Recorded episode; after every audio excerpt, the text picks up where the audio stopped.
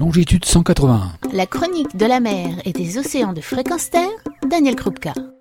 Bonjour. Le concept d'économie bleue est apparu en 2012 lors d'une conférence internationale. Ce terme induisait la conservation et la gestion durable des océans, considérant que des écosystèmes océaniques sains sont plus productifs, donc plus durables, pour nos économies. Deux ans plus tard, ce même terme se modifie légèrement pour devenir la croissance bleue, un terme qui revient régulièrement dans la bouche des politiques dès lors qu'ils parlent de l'océan. La croissance bleue, sur le papier, c'est tirer parti du potentiel des océans, et cela comprend le développement de l'aquaculture, de la pêche de production dite durable, la promotion des services écosystémiques incluant la capture du carbone, les énergies marines, le tourisme, la défense contre les tempêtes et les marées, etc. Car l'océan est vu comme un Eldorado, le prochain territoire qui va nous sortir de l'ornière, nous apportant minerais qui nous manquent, énergie dont on est si vorace, et surtout une formidable source de croissance, d'emploi et de profit selon la vision capitaliste et financière en vigueur dans nos sociétés.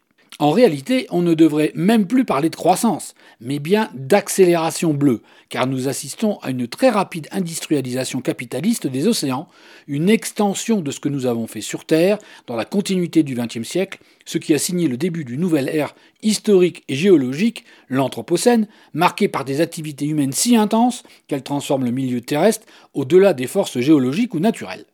L'océan était quasi préservé. Aujourd'hui, pour le capitalisme, c'est une zone de nouvelles ressources à exploiter.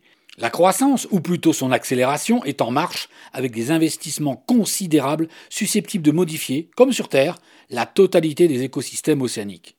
Il est difficile de tout énumérer, mais en voici quelques exemples flagrants. L'aquaculture, par exemple, qui par ailleurs absorbe des quantités de poissons fourrage fournis par la pêche industrielle et qui enregistre une croissance spectaculaire quasi nulle dans les années 70, elle représente 50% de notre consommation de poissons aujourd'hui. En parallèle, nous assistons au déclin des espèces sauvages et de leur pêche, faute d'avoir été raisonnables.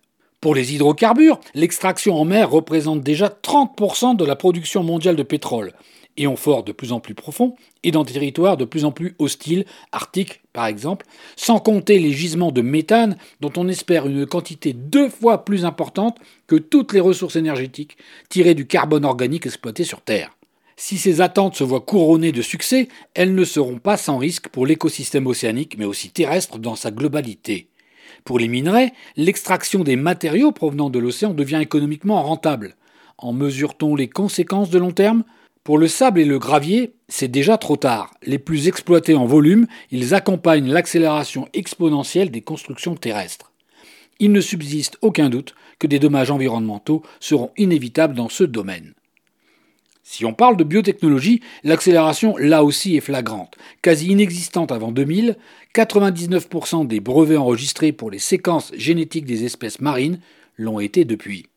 Avec quelles intentions et quelles conséquences?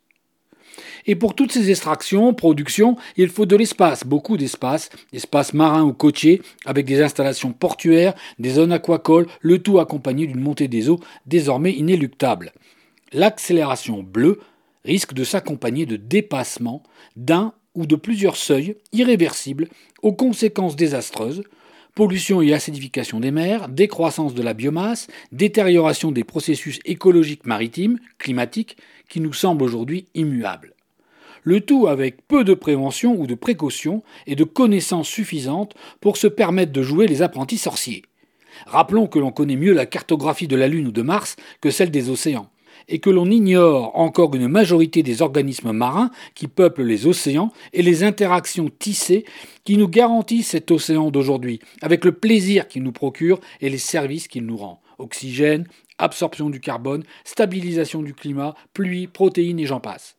Alors, plutôt que de se contenter naïvement du discours rassurant qui montre l'économie bleue comme un instrument de la croissance économique, du progrès social et de la préservation des moyens de subsistance, le tout dans un monde durable de bisounours, ne devrions pas nous interroger et interroger les protagonistes sur cette accélération de la croissance bleue et sur les priorités à peine voilées de nos sociétés rationnelles mais capitalistes qui sont en passe de répliquer l'exploitation et la marchandisation des ressources terrestres au domaine océanique, qui, ne l'oublions pas, est notre dernier territoire sauvage.